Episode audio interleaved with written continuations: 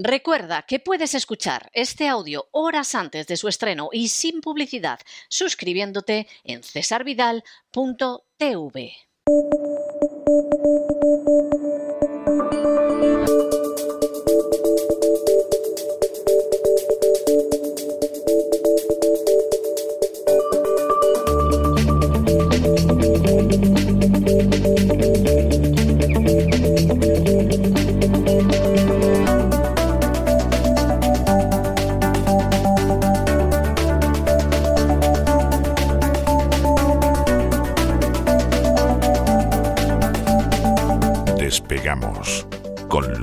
Ramírez. Corremos raudos y veloces hacia nuestro avión, atravesamos el umbral, nos tiramos en plancha sobre los asientos, nos abrochamos los cinturones, despegamos y nos vamos elevando por los aires hasta alcanzar nuestra altura y nuestra velocidad de crucero. A mi lado, don Don Lorenzo, ¿qué hace usted con esa chistera y ese puro? Parece usted que es rico, vamos.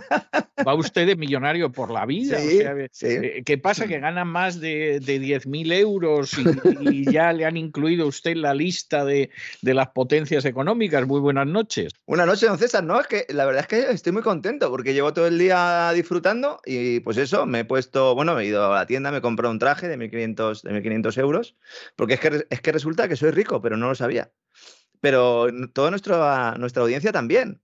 Es decir, la gran noticia que podríamos dar hoy es que todos somos ricos, pero no lo sabemos, eso sí, según el diario El País, ¿eh? que yo creo que ha traspasado ya todos los límites absolutos de la falta de vergüenza. Es, tremendo, ¿no? O sea, somos ricos y no lo sabíamos. Yo, yo sostengo la tesis de que en la época de Franco éramos pobres, la inmensa mm. mayoría de los españoles, pero no lo sabíamos y como cada año le sacábamos un trocito Ayer al revés, a la vida, pues evidentemente estábamos tan contentos. O sea, pobres éramos pobres, pero lo ignorábamos totalmente y éramos tan felices. Y ahora resulta que es que somos ricos y, no teníamos ni idea, don Lorenzo. Poniéndonos ya en la diana, ¿verdad? La diana ahí en el trasero para que nos persiga María Jesús. María Jesús Montero, evidentemente, ¿no? Nuestra compañera, ¿no? Que demasiado, demasiado sufre ya, ¿no? Con compartir nombre con la ministra de Hacienda. Vamos a contar luego un poco por qué estoy realizando este comentario sobre la noticia, entre comillas, ¿no? Del diario El País, para que vea el personal cómo nos están preparando ya en España, cómo nos están macerando, nos están dando vueltas, ¿verdad? Como a ese pollo en el horno o a ese cerdito, ¿no? Con la manzana en la boca, mientras que uno desde fuera pues ve cómo se va adorando, ¿no? se va poniendo esa piel crujientita al cochinillo, don César. De cochinillo vamos a hablar hoy, vamos a hablar de políticos, vamos a hablar de empresarios, vamos a hablar de... Y, cochinillo podremos comer, aquí imposible, aquí hacen una especie de lo que llaman puerco, a la cubana, cuyo parecido con el cochinillo, vamos, no, no podemos hablar. ¿eh? O sea, no, no, que no quiero que nadie se sienta ofendido, pero, pero realmente el cochinillo la gente alguna vez lo va a poder comer, porque entre la Cruz Roja, el Papa y Naciones Unidas diciendo que no hay que comer carne, yo es que me temo lo peor. Bueno, eh, es que no, no solo no vamos a poder comerlo porque no tengamos cerdo, es que de dónde lo metemos, porque los hornos habrá que calentarlo de alguna manera, ¿no? Y claro, si resulta que no, no, vamos a tener eh, ningún tipo de suministro, al menos eso nos están diciendo, ¿no? Hoy en día, con un plan, madre mía, ya conocemos el lema escogido para ese plan de racionamiento energético, la cartilla de racionamiento europea que han diseñado los burócratas para afrontar un invierno sin gas ruso. Gazprom dice que no va a abrir el tubo, que no lo va a abrir. Bueno, pues saque cada cual sus consecuencias. No, no, es que además dicen, vamos a ver, si lo abrimos o no va a depender de nuestros socios. Y como ustedes no son socios, porque ustedes han decidido que ya no son socios nuestros, pues entonces nosotros tendremos que atender primero la demanda de nuestros socios. Esto quiere decir que el proceso del cual venimos aquí hablando desde hace mucho tiempo, de ir modificando poco a poco esa estructura de la demanda, es decir, de cambiar de clientes que estaba haciendo Rusia forzado por esas sanciones occidentales, se habría producido ya. Y la verdad es que es un trabajo el que ha hecho el gobierno ruso, con la ayuda efectivamente de sus socios, de India, China, etcétera, etcétera, también potenciado, ¿no? Por esos descuentos con los que estaba vendiéndoles el combustible. Pero si, si hubiera conseguido Rusia no necesitar para nada a Europa en términos de ingresos, en términos de ventas de hidrocarburos, cuidado, porque el panorama puede ser mucho peor de lo que algunos piensan. ¿Qué hace Europa? Decir, bueno, Putin es muy malo, nosotros sacamos nuestro plan de respuesta, porque claro, somos víctimas. Eh, decía José Antonio Binder esta mañana en Negocios TV, que además está inmenso, eh, de aquí le mando un abrazo, decía, pero vamos a ver, le tenemos que decir a nuestros políticos que ya sois mayorcitos. Evidentemente. Ellos sabían a la situación a la que íbamos a llegar. Y ahora nos presentan un plan de salvamento por una situación que han creado ellos. Y le llaman Safe Gas for a Safe Winter. Uy, uy, uy, yo cuando oigo la palabra safe, aparte de acordarme del póntelo, pónselo, me, me, temo cualquier cosa, de verdad. Se lo digo, se lo digo de todo corazón, ¿eh? me da miedo. Cuando nos dicen que algo es seguro, ¿no? Como lo de la seguridad social. Dice, esto es seguridad social. Buf, matadero nacional, ¿no? Decía un grupo de los 80 en España, ¿no? Esto de Save Gas for a Safe Winter se podría traducir como ahorremos gas o ahorrad gas para tener un invierno seguro. Me siento seguro, decía también, ¿no? El famoso portero español. No, y Mocedades. Y Tenía un tema muy bonito que se titulaba Me siento seguro. Qué tiempo. Eso hace cuarenta y tantos años, ¿eh? O sea que no creas. Esos mocedades, ¿no? Que cantaban también aquello de, de, libertad y tal. Fíjense, fíjense dónde estamos, ¿no? ¿Cómo se puede traducir esto? Pues ahorrar gas para un invierno seguro. Documento que confirma los peores temores de los que llevamos meses denunciando que las famosas sanciones a Rusia nos iban a llevar a los europeos a las cavernas. Y que algunos aplauden porque así se va a acelerar la agenda de la secta de la calentología y al mismo tiempo se va a promover el decrecimiento económico, una ideología peligrosa que cada día tiene más adeptos y que piensa que como no hay energía para todos, la única opción es que el pueblo ya no se fastidie. Cuidado para quien están trabajando muchos teóricos del decrecimiento, seguramente sin saberlo. Yo conozco algunos. Turiel quizás sea el, más famoso. He recomendado aquí en su libro Pretocalipsis. Hay gente que me recomienda la lectura de un libro que yo he recomendado previamente. Eso ya me parece maravilloso, ¿no? Turiel le he recomendado yo, pero siempre digo que yo no coincido con él en que estemos en el peak oil y que estoy más en el lado de aquellos analistas, de aquellos economistas, de aquellos periodistas también especializados que consideran que sí que hay energía suficiente, pero que son los políticos los que están haciendo que no haya energía para todos, de igual manera que sucede con el tema de la alimentación. Cuidado con las teorías del decrecimiento económico, cuidado con tragarse eso de que no hay recursos para todos, claro que hay recursos para todos, pero los de arriba, las élites, lo que hacen fundamentalmente es intentar convencernos de que no hay recursos para todos, para así obligarnos a renunciar y a modificar patrones de consumo. Y en eso estamos. Eso es lo verdaderamente importante que hay aquí, ¿no? Luego se le ponen nombres bonitos, se busca un enemigo, ¿no? A ser posible que sea rubio y que, mm, y que sea ruso, ¿no? O que sea chino también, ¿no? Bueno, el plan este se va a presentar formalmente el próximo 26 de julio, pero ya tenemos algunos detalles.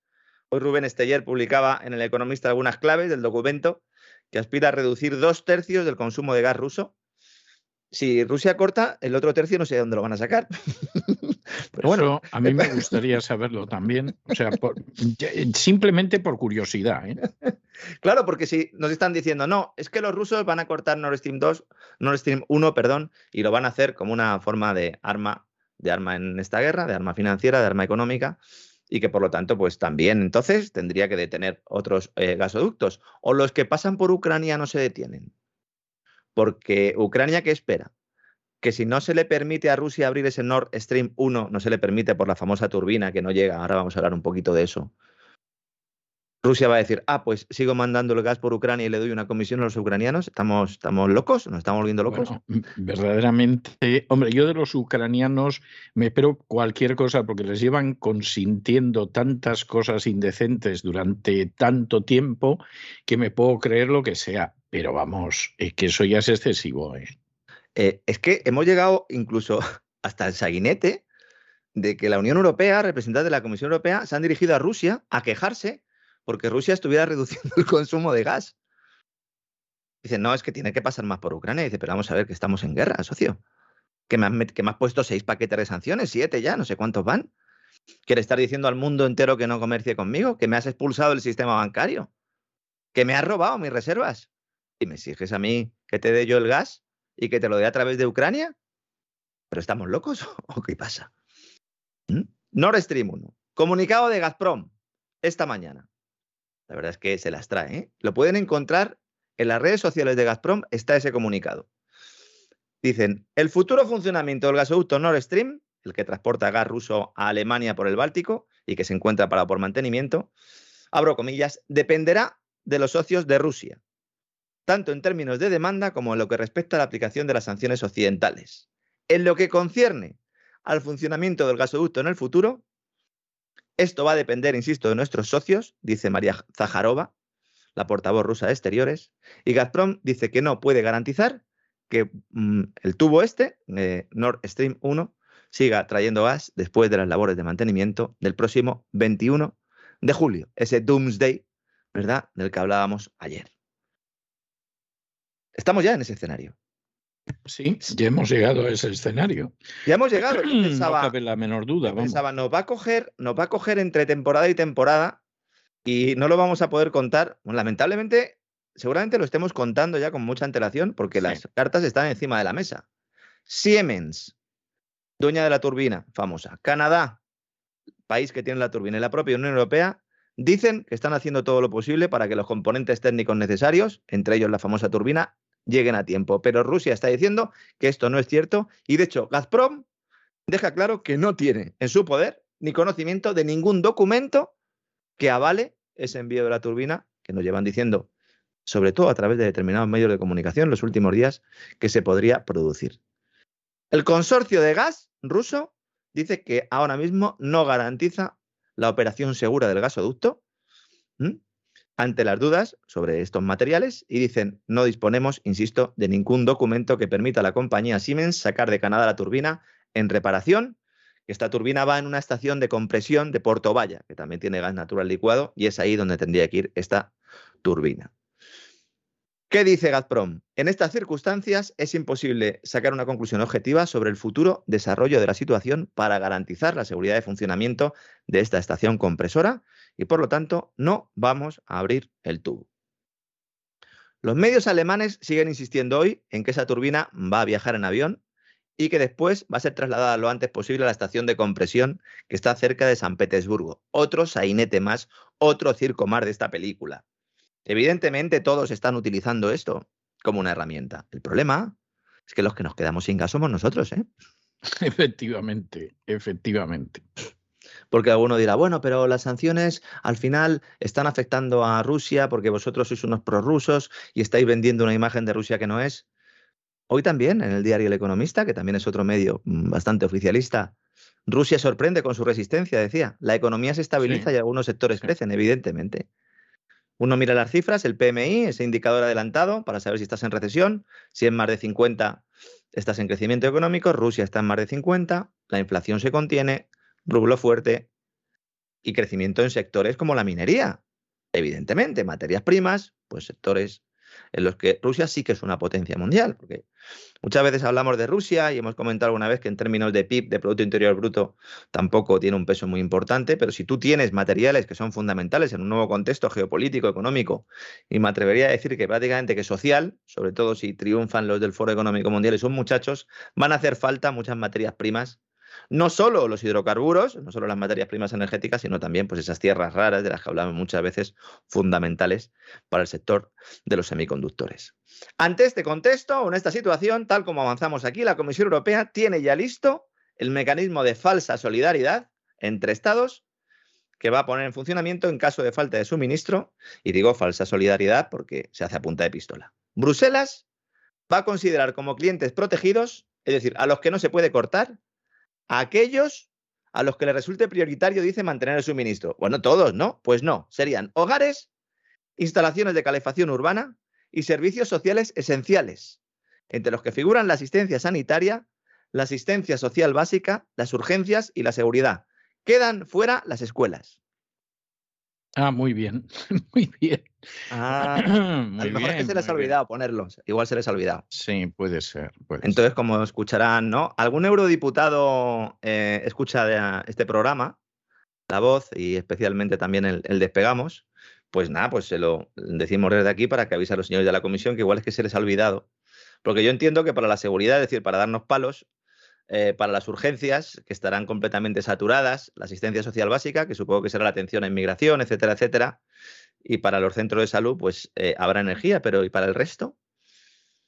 Asistencia social básica es justicia, señores. En algunos casos concretos, las centrales de ciclo combinado, es decir, las centrales que se utilizan para quemar gas, también podrán ser consideradas como básicas, incluso pueden estar por encima de los consumidores protegidos si son necesarias para poder garantizar el suministro de electricidad. Vamos a una situación de planificación económica pura y dura, con todas las desventajas que conlleva que se haya hecho esto en tres semanas. Porque si me dicen, mire, esto es una planificación que llevamos 20 años estudiando, bueno, tendrá todos los errores de cálculo económico, tendrá todos los errores derivados ¿no? de cualquier intervención en la economía, pero por lo menos estará pensado. ¿Pero esto qué está pensado? Para destruirnos. Ojo, porque estamos hablando en términos regionales, no nacionales. Es decir, los países que tengan suficiente gas, como es previsible que sea el caso de España, con el permiso de Argelia, van a aplicar racionamientos para proteger a los consumidores protegidos de otros países. Es decir, que las industrias estarían obligadas a parar, las industrias españolas, y las compras de gas se detendrían para ceder esa oferta a los países con más problemas. Un poco en la línea que apuntábamos ayer, ¿verdad, don César? Se trata de, bueno, pues yo no compro. Efectivamente. Yo no compro o compro el gas lo traigo a mis centrales, lo convierto en GNL y lo mando de alguna manera al centro de Europa. España ahora mismo solo puede hacer esto por los Pirineos. Se está hablando mucho de un proyecto para hacer un gasoducto y tirarlo a Italia y de Italia al centro de Europa.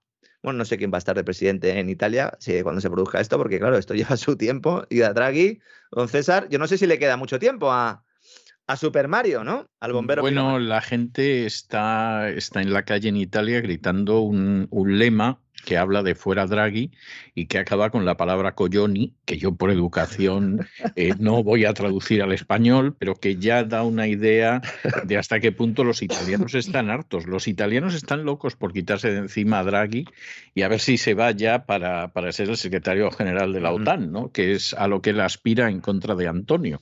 Pero en fin, vamos a ver lo que pasa. Hasta los mismísimos, se podría decir que está el personal de, de Mario Draghi la verdad es que mm, hay una crisis de gobierno importante. El, movimiento cinco estrellas parece que, se abstendría en el plan este de gasto público del gobierno de Draghi. Ahora, insisto que el personal en Italia tampoco se lance las campanas al vuelo porque el presidente de la República, Sergio Mattarella, Sergio Mattarella, ha dicho que él no quiere follones, que no quiere crisis de gobierno y que si hay mucho lío y, y hay que repetir elecciones o lo que sea, que mientras tanto, que va a pedir a Draghi que haga un nuevo sacrificio por el país, por el país y que continúe al frente del gobierno. Draghi, bueno, pues si hará un sacrificio, pues es un hombre bien mandado. Draghi es el que está tomando las decisiones en el seno de Europa y seguramente acabe en la OTAN y si no, pues tendrá otro trabajo, porque Mario Draghi lleva mucho tiempo trabajando para el mal. Empezó trabajando en Goldman Sachs, eso es, una, eso es un campamento de verano, ¿no? Para el mal, ¿no, César? Se podría decir. No sé si llevan pantalones cortos. Eh, es posible, es posible, sí, es posible. El, responsable de Goldman Sachs Europa, ¿eh? cuando a Goldman Sachs se le hace un encargo que es maquillar las cuentas de Grecia para entrar en, la eurozona. Lo hicieron estupendamente, lo hicieron tan bien que luego Grecia quebró. Fíjese si, si lo hicieron bien los señores de Goldman Sachs. Luego lo pusieron en el Banco Central Europeo para que sentaran las bases del desastre económico que tenemos en estos momentos, a pesar de lo cual sigue teniendo buena prensa, como siempre suelo comentar aquí, y en realidad es el artífice de todo esto, ¿no? Según las previsiones que realiza la Comisión Europea, cuando un país declare la situación de emergencia, tiene que cumplir tres pasos básicos. En primer lugar, ejecutar el plan de emergencia que haya previsto para garantizar el suministro a los clientes protegidos, es decir, esos clientes protegidos, hogares, centros sanitarios. Posteriormente, los estados deben reducir temporalmente sus compras para aportar liquidez al mercado. Y aquí ya me han empezado a mirar vueltas las orejas porque, vamos a ver, ¿quién está comprando el gas? El gas no lo compra el gobierno. El gas lo compra una empresa que luego se lo vende a comercializadoras para que nos lo entreguen en nuestras casas. ¿Van a nacionalizar las compras de gas? En toda Europa. Es lo que nos están diciendo. Hombre, esto explicaría por qué Uniper, la gasista alemana, va a ser rescatada ergo nacionalizada, ¿por qué de Electricidad de France, EDF, va a suceder lo mismo? Y a ver qué pasa aquí. Con el permiso de nuestros amigos del PNV y compañía, a ver qué pasa con los de Iberdrola, etcétera, etcétera. Luego vamos a hablar un poquito de ellos. Y luego, por último, el tercer paso es que se adoptaría una acción transfronteriza que supondría la reducción o la interrupción del suministro a los clientes que no estén protegidos, principalmente industrias, para abastecer a los clientes protegidos de otro Estado. Esto es muy importante. Si quedaba algún retazo de soberanía nacional, olvídense de ella. Bueno, es, de, es, de, lo que se trata, ¿no? Mm, claro. Que desaparezcan las naciones libres, independientes y soberanas. O sea, no se trata de otra cosa. Y si algún país pues, se niega, algún gobierno, bueno, pues se le montan follones, como los que se le han montado en su momento a Orban y a otros, ¿no? En cuanto a los hogares, que yo sé que la gente está preocupada. El plan contempla instalar termostatos para los que no tienen. En España, la verdad es que hay muchas casas con termostatos. Yo creo que todo esto va fundamentalmente por el tema de Alemania. ¿eh? Aumentar el número de bombas de calor y potenciar el carbón como fuente de energía.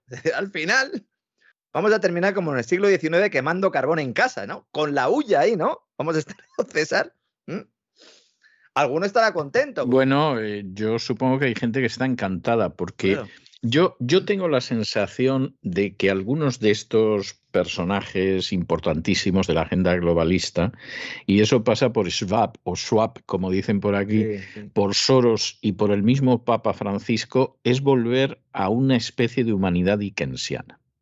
En la que evidentemente se nota pero con ultratecnología, ¿no? Con ultratecnología sería. Se nota quién manda y además con ultratecnología y la masa de desgraciados pues está ahí abajo y gracias que os dejamos existir. Sí, sí, eh, estamos, parece que estamos hablando de un videojuego, una película de ciencia ficción. No, no, en esto están. Es una especie de feudalización de la sociedad con tintes corporativistas, del corporativismo de la época nazi, junto con la tecnología, ¿no? Y transhumanismo y tal, con lo cual también hay un componente religioso importante, ¿no? Digo que alguno estará contento porque a lo mejor habrá guardado todo el carbón que le han traído los Reyes Magos en sus años de existencia y ahora estará diciendo, pues estupendo, ¿no? Estupendo, porque es que ahora me voy a forrar, ¿no? La verdad es que me sorprende lo de las bombas de calor, porque aunque en Alemania se está insistiendo mucho en ello, desde los grandes medios de comunicación, llevo leyendo reportajes y anuncios sobre bombas de calor prácticamente desde que empezó o desde que entró Rusia, ¿no? En, en, la guerra civil, ¿no? Ucraniana. Lo cierto es que estas bombas de calor funcionan con electricidad. Son a grandes rasgos como un frigorífico. Se parecen más a un frigorífico que a un mecanismo de aire acondicionado, aunque hay muchos aires acondicionados que traen bombas de calor. Pero al revés, en lugar de producir frío, producen calor. Pero esto va enchufado a, algún lado, señores. Claro, efectivamente. Es que, es que esa es la otra historia. Yo es que me parto con estas cuestiones porque es que parece que, que esto, la energía la arrancan del aire, como decía Tesla, o algunos dicen. A lo mejor sí, a lo mejor sí. Eso decía, ¿no? Que ponías una torre de esas, una torre Tesla, y entonces llegaba allí, ¿no? Directamente la electricidad. Como si estuviéramos en una especie de laboratorio de, de, Frankenstein, ¿no? O sea, a lo mejor, a lo mejor esa tecnología existe y nos la ocultan, ¿no? Pero claro, hay que enchufarla. Esto es como el coche eléctrico, hay que enchufarlo.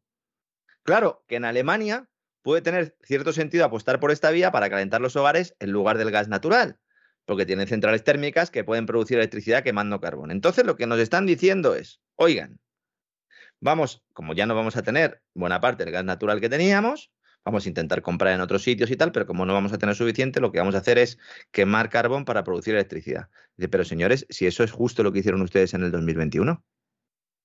Si es que antes de, de toda esta crisis energética, Alemania, la primera fuente de generación eléctrica en 2021 fue la quema de carbón. Y el problema que hay ahora es que el carbón a quién se lo compraban, a los rusos. ¿Y ahora a quién se lo van a comprar? Pues no sé a quién se lo van a comprar. Entonces es la primera fuente de generación eléctrica del país. Entonces en ese caso pues puedes decir, pues sí, pongo una bomba de calor, no utilizo calefacción con gas natural, ¿no? Pero en otros países como en España no, no termino de verlo como solución. Insisto, es que no es una solución. Hay gente que me ha escrito esta mañana diciéndome, menos mal que le escucho, tengo en casa no sé cuántas bombonas de butano y una estufa. Tampoco es eso. Cuidado con tener muchas bombonas de butano en casa, ¿eh? Que hace mucho calor ahora, ¿eh? No nos volvamos locos. ¿Vamos a pagar más? Vamos a pagar más. ¿Es posible que nos introduzcan racionamientos como nos sucedía cuando yo era pequeño con el tema del agua? Yo viví en muchos sitios y en algunos teníamos cortes de agua. Pues es posible. Pero la solución yo no es tener... eso, yo solo viví en mi infancia cortes de agua, cortes de luz. De luz y de luz. y los cortes de luz, pues a veces venían cuando estabas viendo algo en televisión y esperabas un ratito y si la luz no volvía, decías, bueno, pues a ver si mañana en el trabajo lo ha visto alguien y me cuenta en qué terminó historia para no dormir. O sea, eso, eso lo he vivido yo. A mí lo que me pasaba es que luego no dormía, no por las historias para no dormir, sino pensando en cómo iba a acabar la nevera. Claro, porque cuidado. Claro. Vamos a vivir situaciones de este tipo, es muy posible, pero la solución no es tener 15 bombonas de, butano guardadas en ningún sitio, ¿eh? cuidado con hacer el loco. Este es el Repower EU. Una vez más, ejemplo de neolengua arguliana, porque en realidad no se trata de reenchufar a la Unión Europea, sino de desenchufarla. Ahora los gobiernos van a negociar con las industrias, las que más energía necesitan para funcionar, estos detalles del plan. Y seguramente lo sé porque ya me lo han chivado esta mañana. Nos van a decir que se van a crear una serie de ayudas para aquellos que consuman menos energía. Es decir, va a haber un incentivo para que consumas poca energía. Yo esto... usted pélese de frío, que luego le damos unos centimillos porque ha aceptado usted pelarse de frío. Exactamente. ¿eh? O le hacemos una rebaja. Lo de la rebaja fiscal lo tengo que ver con mis propios ojos. Pero sí, yo eso no lo creo. Mire, eso, eso ya le digo yo a usted que no lo verán nuestros ojos. También le digo una rebaja fiscal en España. También le digo una cosa, si aplicará una rebaja fiscal importante, soy yo el que dejo de poner la calefacción y me paso todo el invierno eh, realmente con, con manoplas sí, sí, pegándonos en la familia. Para... Encendería solo el chiringuito para hacer el programa y luego el resto del día con brasero, ¿no? Ojo, porque esto evidentemente implicaría un descenso de los ingresos fiscales por consumo, porque si nosotros dejamos de consumir energía, la Hacienda se resiente. Estos ingresos fiscales son muy elevados, lo cual presionaría a las arcas públicas justo en un momento en el que la actividad económica se va a parar. Todo este desastre provocado en tres meses por nuestros gobernantes mientras nos decían que las sanciones iban a destruir Rusia. En tres meses hemos estado de que, bueno, esto era una recuperación, a lo mejor tenemos un, pequeño problemilla ahí y tenemos una pequeña, tocamos la recesión técnica, pero no, luego vamos a crecer y esto es estupendo. Somos el mundo libre, vamos a crecer. En tres meses estamos con un plan de racionamiento en toda Europa. No pensemos que esto es solo de Alemania, va a ser para toda Europa. Y en el este, en el este de Europa, pues siguen las conversaciones entre Rusia y Ucrania para garantizar la salida del grano y que llegue a los mercados internacionales. Yo sigo pensando que esta es la mejor noticia dentro de todo este escenario que tenemos, unas negociaciones en las que está representando un papel fundamental, una vez más Turquía, que se ofreció primero a ayudar a retirar las minas para que puedan salir los barcos y que ahora está actuando de intermediario. Se juega mucho en Rusia, también Turquía, fíjese, lo bien que hubiera quedado Pedro Antonio Sánchez si hubiera tirado por un camino como el de Turquía. No solo voy a hablar de, de, Sánchez. Fíjese usted lo bien que hubiera quedado Abascal si en vez de aplaudir como una foca al miserable liberticida de Zelensky, hubiera ido en esta línea. Es decir, hubiera dicho ayuda humanitaria, intentamos que se lleven bien, pero claro, para eso hay que saber algo de política internacional.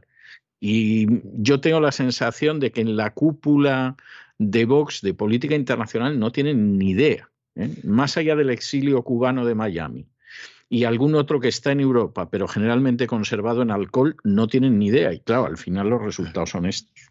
Eso es un caso claro que está mencionando de, de, estereotipos, ¿no? Y de prejuicios y de cómo los políticos, pues en realidad pues no tienen ningún tipo de criterio propio, ¿no? Porque una cosa es criticar a Turquía, como nosotros hemos hecho en innumerables ocasiones. Yo creo que este, en este programa se le ha dado muchísima caña a Turquía, en lo económico sobre todo, pero vamos, eh, incluso en, en, términos políticos, bueno, es que en Gran Reseteo yo he llegado a comentar que Turquía ayuda a armar terrorismo islámico con el beneplácito de la CIA. Es decir, lo cual es, es, más que conocido. Claro, evidentemente, ¿no? Que esto es el mal puro y duro. Pero claro, Erdogan está jugando muy bien sus cartas y también hay que decirlo. Y sobre todo, tenemos que utilizarlo como espejo para decir, ah, pues así es como se negocia en un momento en el que hay aquí un club, en el que tú tienes unos intereses cruzados y en el cual, oye, pues en lugar de ponerme de rodillas ante el amigo americano y convertirme en un siervo más, pues a lo mejor voy a acabar igual, a lo mejor, pero por el camino puedo conseguir algo, ¿no?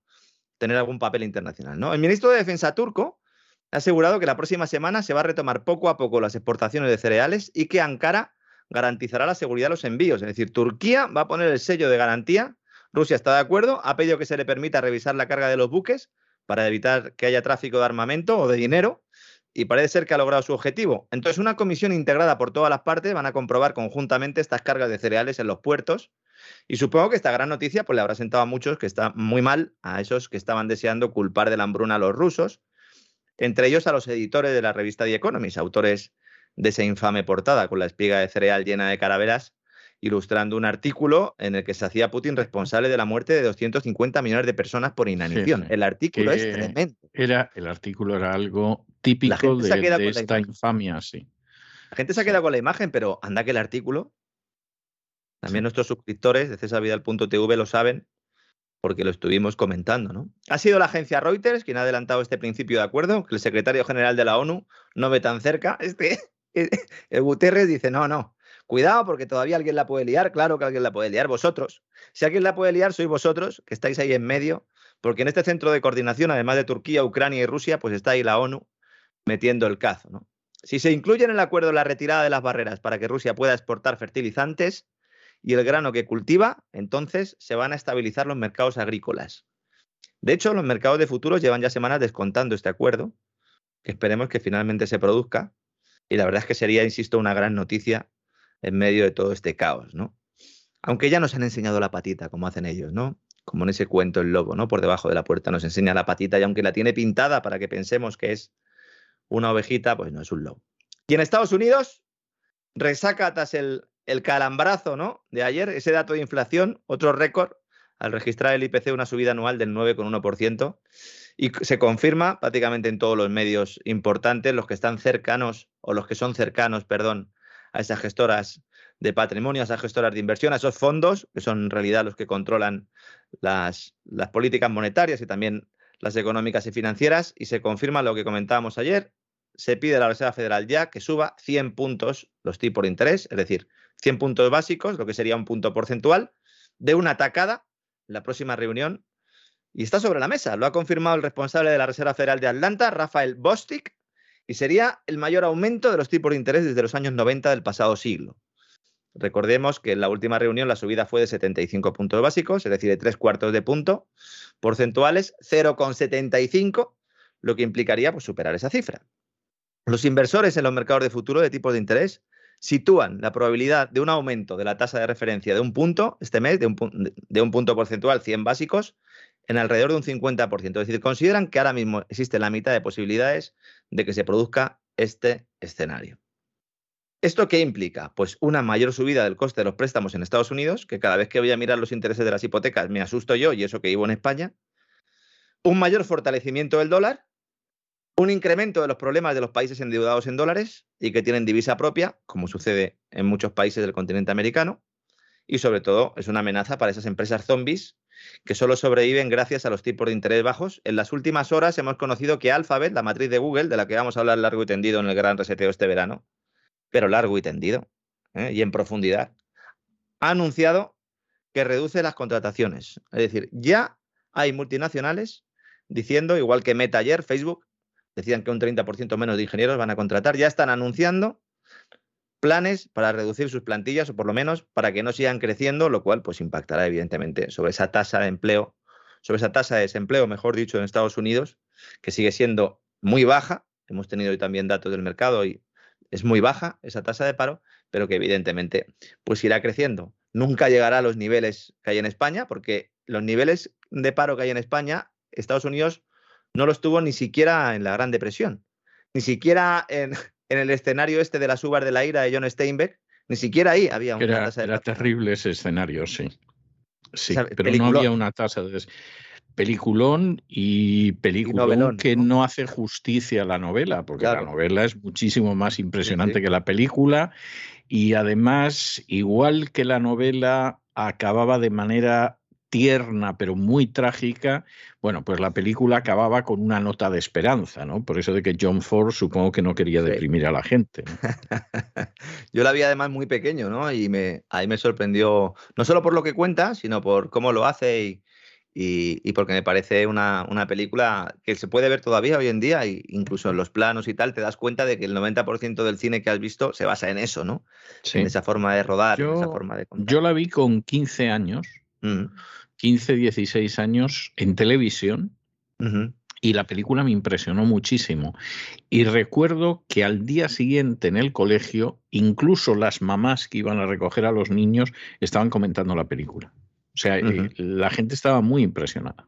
También en aquella época en la que no había tantos canales y entonces pues todos veíamos eh, eh, básicamente, ¿no? El, pues lo mismo, ¿no? Y entonces luego lo comentábamos, ¿no? En aquella época, dependiendo de la forma de medir, pero algunos dicen que la tasa de paro estaría en cerca del 20-25% de la población activa. Ahora mismo en España la tasa real de desempleo roza, el 28%, por mucho que nos estén contando el gobierno lo contrario. Es decir, y, la juvenil el 50%. Sí, sí, la juvenil el 50%, efectivamente. ¿no? Y ese es el escenario del peor momento de Estados Unidos que se recuerde que ilustra también ¿no? esa novela y esa gran película. ¿no? Bueno, Wall Street da por iniciada la temporada de resultados esta semana, al mismo tiempo que la Casa Blanca que intenta tapar los agujeros. Ya no puede decir que la inflación subyacente, la que descuenta alimentos y energía, está controlada, porque no lo está. Porque es que está, eh, está casi en el 6%, después de haber subido un 0,7% respecto a mayo. Sí que hay cierta, eh, iba a decir consenso, pero realmente no es así. Hay una cierta impresión, o ya hay determinados bancos de inversión que empiezan a decir que este sí que puede ser el tope de inflación alcanzado en el año. Eh, si cortan Nord Stream 2 Rusia y los hidrocarburos se van a donde van. Dudo mucho que esto sea así, aunque es verdad que Estados Unidos está un poco más protegido porque en un escenario de precios altos siempre puede primero atender a la demanda interna y luego a la externa, que es de hecho lo que está haciendo, sobre todo después de que esa famosa terminal eh, de Freeport, ¿no? la terminal de gas natural licuado, pues haya dicho que hasta octubre no puede reanudar la actividad, con lo cual entiendo que Biden estará muy interesado en, pues en suministrar los hidrocarburos a, su demanda interna. Podemos ver en otoño quejas de la Unión Europea diciendo, oye, tú no nos habías dicho que nos ibas a mandar gas. ¿Dónde está? No me habías dicho que me ibas a mandar tantos barriles. ¿Dónde está el asunto? ¿Eh? ¿Dónde está? Bueno, Wall Street, como digo, da por iniciada la temporada de resultados. La presentación de cuentas de los grandes bancos dan el pistoletazo de salida a un periodo clave para conocer, pues exactamente si Estados Unidos podría estar o no ya en recesión según estoy hablando con usted, acaba de salir el dato de JP Morgan, su beneficio cae un 30%, evidentemente hay problemas. Si JP Morgan reduce el beneficio, hay problemas, porque en teoría son los que están aquí, ¿no? Manejando la batuta. Entonces, si cae su beneficio, es porque ya la cosa es demasiado evidente, ¿no? Las expectativas del mercado sobre ganancias de empresas se han rebajado las últimas semanas, eh, lastradas por los avisos de las propias compañías.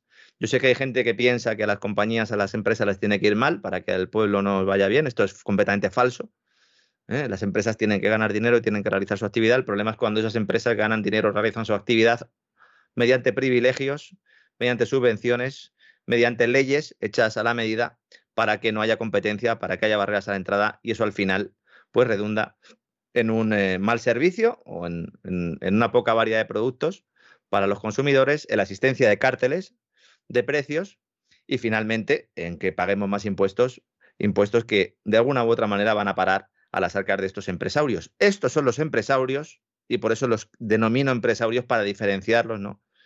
de la mayoría de las empresas que realizan su actividad y sin las cuales pues no podríamos ni hacer este programa, ni ustedes podrían levantarse por la mañana, ir a la nevera y que hubiera cosas, etcétera, etcétera, etcétera. Cuidado con el populismo en estos contextos. Yo soy el primero que me caliento muchas veces, pero cuidado con el populismo.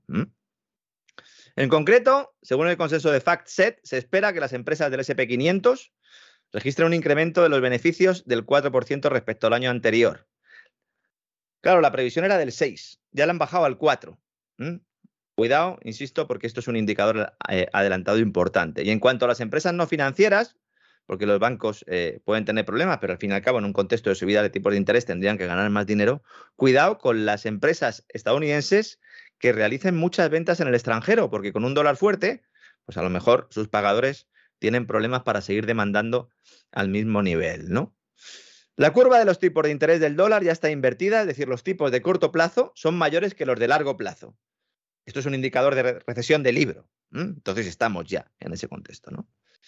Y en España, en España la verdad es que da bastante vergüenza ajena comprobar como todos los medios de comunicación se tiran al cuello del gobierno criticando los nuevos impuestos a banca y energéticas, pero no porque vayan a trasladar ese coste fiscal a los precios, elevando la inflación, castigando más a los hogares, no, sino porque resulta que estas empresas pagan a los periodistas y los departamentos de comunicación han puesto su maquinaria en marcha porque para eso les pagan, para que les defiendan. Esto lo explica muy bien eh, el exdirector del diario El Mundo, David Jiménez, le he citado en alguna otra ocasión. Lo, trajo usted, ¿no? Le entrevistó en La Voz. Entonces, Yo lo entrevisté en su momento para hablar de su libro de memorias y la verdad es que contó cosas deliciosas. O sea, por ejemplo, no voy a empezar a contar la entrevista, la gente la puede localizar en cesarvidal.com o en cesarvidal.tv, pero por ejemplo, el momento en el que Susana Griso le dijo que determinados temas no los tocara porque iba a perder el puesto. Es decir, a Susana Griso sí, le importaba un pimiento, la información, la realidad, la verdad o lo que fuera. Le importaba mantener el puesto y le dio un consejo de amiga. ¿Eh? O sea, eh, realmente eh, hay que ser una furcia mediática o de lo contrario, porque puedes perder el puesto. Oye, y ser director del mundo está muy bien. Bueno, no, no es la única, también vamos a ser sinceros. No, no, son prácticamente todos, ¿no? Por no decir todos. Yo desde luego que he estado en ese mundo durante un tiempo, tanto en el periódico como en... Pues también he colaborado con Antena 3, es decir, me sé un poco, ¿no? Cómo va toda esta cloaca y a lo mejor algún día lo pongo por escrito porque David Jiménez ni siquiera se acerca a la superficie de la cloaca que hay ahí, ¿no? En ese libro Jiménez planteaba, ¿no? Decía, un diario que tiene dificultades en pagar la nómina de sus periodistas, refiriéndose al mundo. Imagínense si el mundo tiene problemas para pagar la nómina, cualquier otro periódico. Dice, no puede permitirse la retirada de publicidad de una gran cuenta del IBEX. Los directivos de las grandes empresas lo saben, huelen tu debilidad y aprietan más o menos en función de tu fortaleza decía. ¿eh? Y en un pasaje, además, narra, como le pidieron, muy en la línea de lo que está usted comentando ahora, que pensase en la redacción, para frenar un artículo sobre César Alierta, presidente de Telefónica. Es decir, ya no es solo que te digan, piensa en tu familia, te va muy bien, estate unos meses que luego ya te buscaremos otra cosa, sino piensa en la redacción, vas a dejar a gente sin comer. Es un chantaje continuo el que se está produciendo.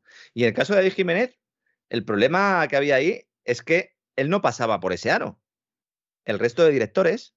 El problema para él, claro. Claro. claro. Claro. Porque ¿y el resto de directores? Bueno, pues ya saben ustedes, ¿no? Ya cada uno en su casa puede imaginarse cómo se hacen las cosas, ¿no? La publicidad es solo la parte visible de un gigantesco iceberg. Yo esta mañana estaba viendo la prensa española y digo, hoy en este penúltimo despegamos de la temporada tenemos que hacer una referencia a esto porque es un escándalo y una absoluta vergüenza, ¿no? Mucha gente me pregunta, bueno, ¿y qué periódico me recomiendas tú que lea para estar informado? ¿O a qué web quieres que vaya? Digo, mire, mi trabajo precisamente es peinármelas todas, intentar separar el grano de la paja y luego pues investigar por mi cuenta algunas cosas pero no se puede recomendar un medio entero porque ningún medio entero va a tener ¿no? la fiabilidad. De hecho, lo complicado es saber qué es fiable y lo que no. Y algunos que ya tenemos cierto olfato porque hemos estado al otro lado, porque hemos trabajado en las entrañas de la bestia, así es, pues podemos ir anticipándolo, ¿no? Bajo el agua de esa bestia o en esa tripa están los contenidos patrocinados, las sanciones compradas por determinadas empresas. Esto todo se engloba en una cosa que se llama los acuerdos institucionales, que es un sistema de pactos. Evidentemente no están escritos porque es un delito, mediante los cuales pues, los medios reciben dinero a cambio, en algunos casos de silencio y en, otras, y en otros casos a cambio de publicar determinados eh, contenidos. ¿no? En el libro, el director se pone como ejemplo el, tema de, Villarejo y su relación con, con BBVA, ¿no? Y se pregunta, ¿por qué no salió antes toda esta información y solo se publica cuando Francisco González deja la presidencia del banco? Porque ahí está la clave. Durante décadas era imposible leer una noticia negativa del banco o de su principal ejecutivo, pero ahora ya de alguna manera esto ha cambiado, ¿no? Y traigo esta reflexión también aquí hoy, porque hay un señor de apellido Ayuso, que no tiene nada que ver con la presidenta de la Comunidad de Madrid, que dice ser periodista del diario El País, que fue jefe de comunicación de la Casa Real, que fue jefe de comunicación de BVA cuando todo el escándalo de Villarejo, y que está estos días dándonos clases de democracia a todos. Yo de verdad no sé cómo puede tener la gente tan poca vergüenza. Si usted ha sido director de comunicación de la Casa Real y ha sido director de comunicación del BBVA, usted no puede ir dando por ahí lecciones de periodismo ni de nada. Ustedes contrataron al comisario Villarejo. Realizó unos trabajos, que lo supieran ustedes o no, pero violaron numerosas leyes en España. Y además ustedes, de alguna manera, se beneficiaron de un trabajo realizado por las cloacas del Estado español. Y luego usted se va de jefe de Casa Real. Tápense un poquito. Tápense un poquito. Pueden hacer como otros directores de comunicación, por ejemplo, de grandes empresas armamentísticas norteamericanas que trabajan en España y que se dedican a publicar libros eh, por el mundo, apoyados en muchos casos por el Ministerio de Defensa español, porque ya sabemos todos de qué va esta cloaca. Así que cuando ustedes vean la televisión que dicen que si las eléctricas, que si los bancos, que si patatín, que si patatán, es todo un cuento, señores. Es todo un gran cuento. Fíjense cómo será la cosa que cuando sale Pedro Sánchez en el debate sobre el Estado de la Nación a anunciar ese impuesto a las eléctricas y a la banca que motivan todo ese tsunami, para que los medios afines al régimen digan, fíjense, el gobierno es sólido, el acuerdo de gobierno funciona, ha aceptado las tesis de Podemos. Al final va a ser Bildu y el PNV quien apoye todo esto, ¿no? Si finalmente el PNV lo apoya, ¿no? Y los otros se tiran al cuello diciendo, los bancos tienen problemas, las eléctricas tienen problemas. Hacienda no sabía que iba a anunciar Sánchez este impuesto a la banca. Pero no es que no lo supiera la ministra y se lo hubieran dicho a algún técnico y hubieran preparado un programa saltándose a la ministra. No, no lo sabía nadie en el Ministerio de Hacienda. Y ese mismo día, según lo está diciendo Sánchez, se ponen a trabajar los técnicos a toda máquina para desarrollar unos impuestos que recauden lo que ha anunciado el presidente del gobierno. Esto es como cuando yo suspendía siempre las clases de dibujo en la universidad, cuando hacía económicas, hacíamos dibujo a la vieja usanza, don César, con el compás y todo esto, ¿no?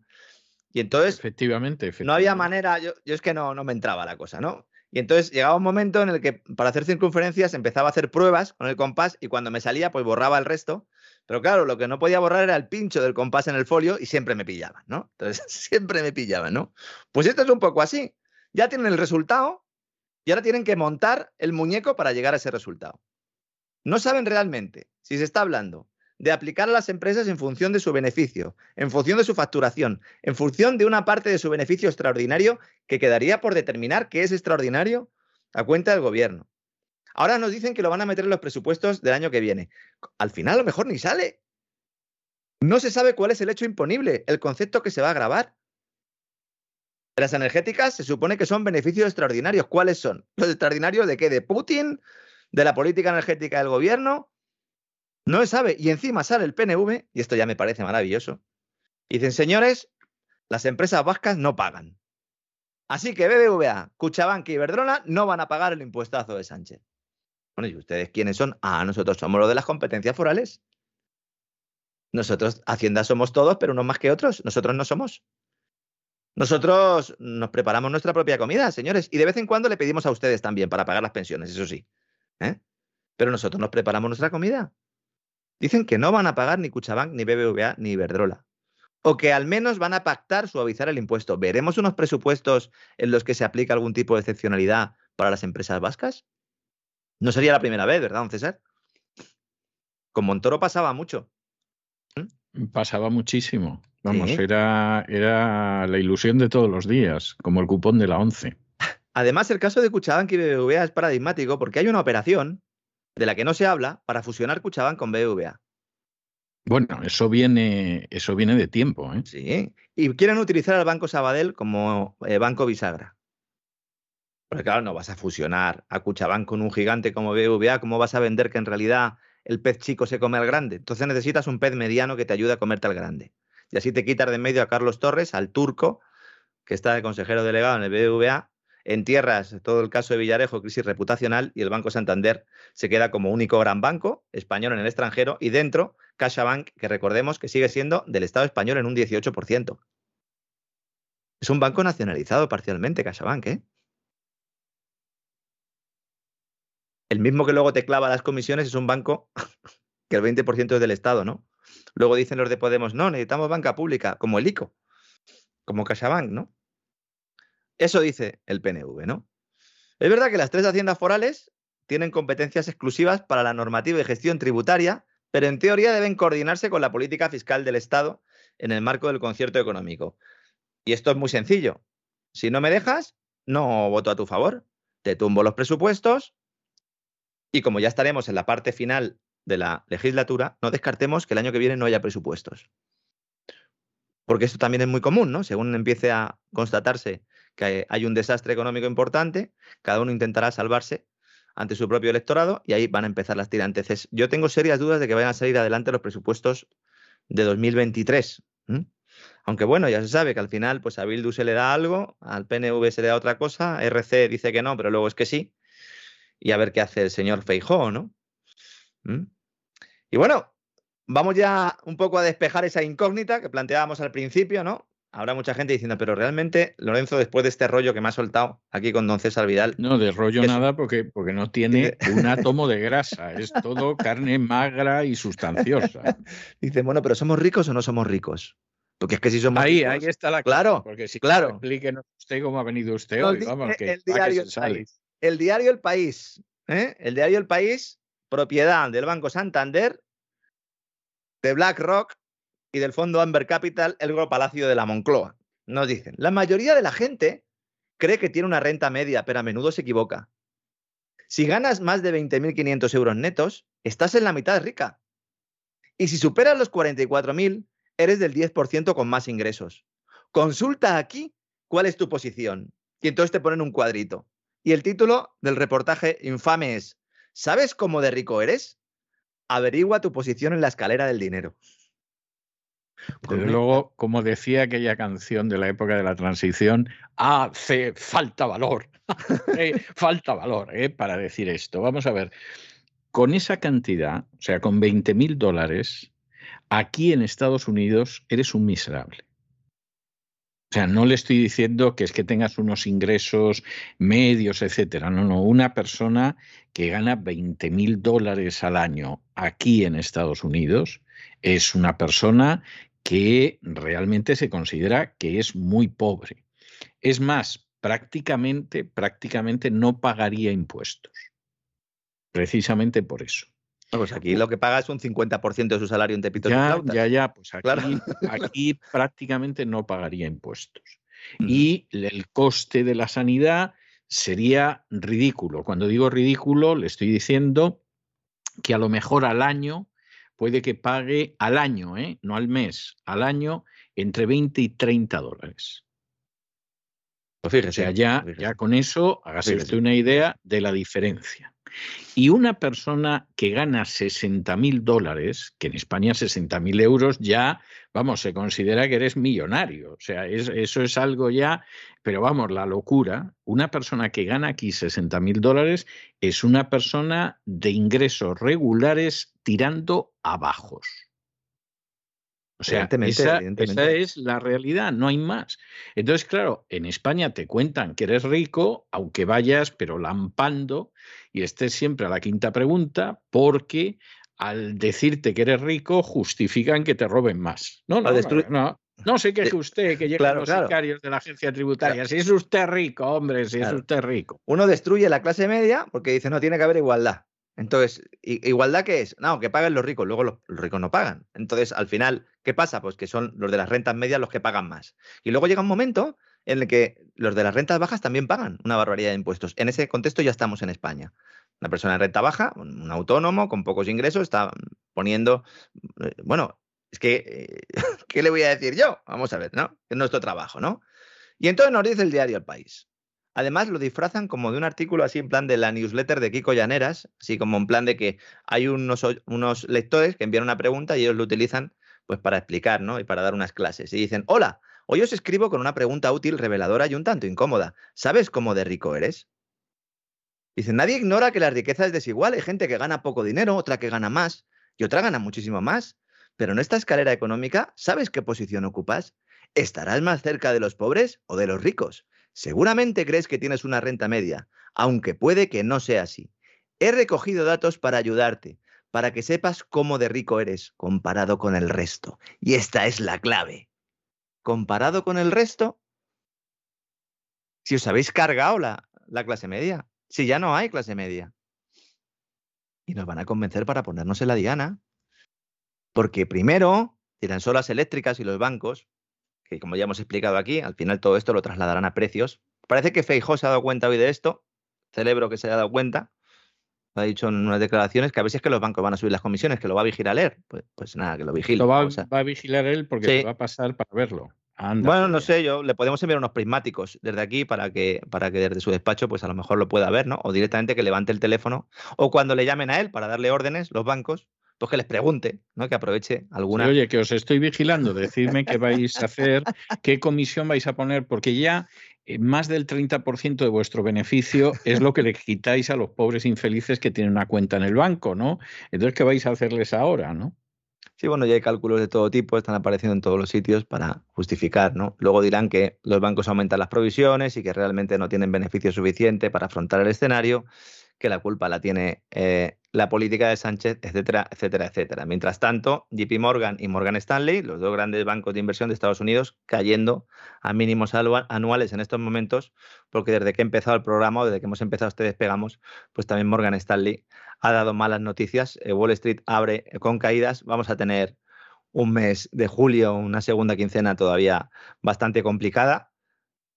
Hay gente, insisto, que dice que los datos de la primera quincena de julio apuntan, sobre todo en Estados Unidos, a una cierta relajación de la inflación. Vamos a verlo. Si esto es así, significaría que ya se ha producido esa destrucción o, esa caída de la demanda notable. Y esperemos tener un, un mes de agosto relativamente tranquilo. Normalmente los meses de agosto siempre aviso que utilizan los medios de comunicación occidentales a China para explicar y justificar todos los movimientos económicos que se producen en Occidente. Yo no sé si en este caso teniendo en cuenta que han escogido a Rusia, pues esto va a ser así o no, pero yo me temo que sí que tendremos noticias sobre esas suspensiones de pagos inmobiliarias en China en agosto, que serán noticias que vienen un poco a colación de lo que hemos estado contando aquí en los últimos días, ayer y antes de ayer sobre todo, y que no supondrán grandes novedades, pero que sí que nos las venderán como tal. Cuidado con los titulares, cuidado con lo que lean, sean escépticos siempre, incluso con lo que estoy diciendo yo aquí todos los días cuando haces vida, sean escépticos, siempre comprueben, mm, atiendan a los temas que más les gusten, desconecten también un poco en la medida de las posibilidades y sobre todo vean el gran reseteo y vean la mafia feminista y estén ahí enganchados a TV, que los contenidos van a seguir viniendo. Mañana haremos una presentación de ese gran reseteo veraniego con todos los temas que vamos a tratar, que la verdad es que el menú es más que apetecible. También Don Isaac ha pues eh, publicado, ¿no? Iba a decir en sus redes sociales, ya el pobre cada día tiene menos, le echan de todos los sitios, pero un descuento también para nuestros eh, queridos amigos que quieran suscribirse. ¿eh? Pueden utilizar un código promocional, verano con mayúscula, y tendrán un 10% de descuento durante dos meses para disfrutar de toda esta programación. Evidentemente sin publicidad ni censura. También tenemos varios documentales que hemos publicado jugándonos el pescuezo, como a nosotros nos gusta, para que puedan llegar a todos nuestros amigos. Y bueno, pues eh, un placer haber volado con usted. Mañana nos queda otro vuelo, como digo, dar las gracias a todos los que nos han apoyado y a todos los nuevos amigos que se han sumado esta temporada, que me consta que son muchos, que no tienen por qué estar siempre de acuerdo con nosotros, pero la información que tienen aquí siempre es rigurosa y siempre es honesta, algo que otros pues no pueden decir, don César. No, no, vamos, no me cabe la menor duda. Y además nosotros no recibimos un céntimo de lo que reciben las furcias mediáticas, es decir, ni tenemos publicidad, ni subvenciones, ni cosas por el estilo. Y no solamente es que no las tenemos, es que además somos contrarios a ellas, pero de una manera total, absoluta y cerrada, vamos, sin más, sin más vuelta de hoja en ese sentido. Bueno, don Lorenzo, yo me voy a encontrar con usted mañana. Esta casi, casi es la última vez que nos vemos en la voz, porque todavía nos vamos a encontrar mañana, pero en fin, no hace falta que le diga, la gente ya se lo supone, que contamos con usted para la próxima temporada. O sea, pero que íbamos a hacer nosotros sin el despegamos y sin el gran reseteo. O sea, que quiero Como le decían al piloto de aterriza como pueda, ¿verdad? Cuando entraba, creo que era Leslie Nielsen, ¿no? Entraba y le decía, confiamos en usted, ¿no? Pues bueno, pues en su caso igual y, efectivamente pues esta es la, la, situación, o sea que vamos a seguir adelante y lo vamos a pasar muy bien. Yo no tengo al respecto ningún género de dudas. Bueno, un abrazo muy fuerte y hasta mañana, don Lorenzo. Un fuerte abrazo, don César, hasta mañana.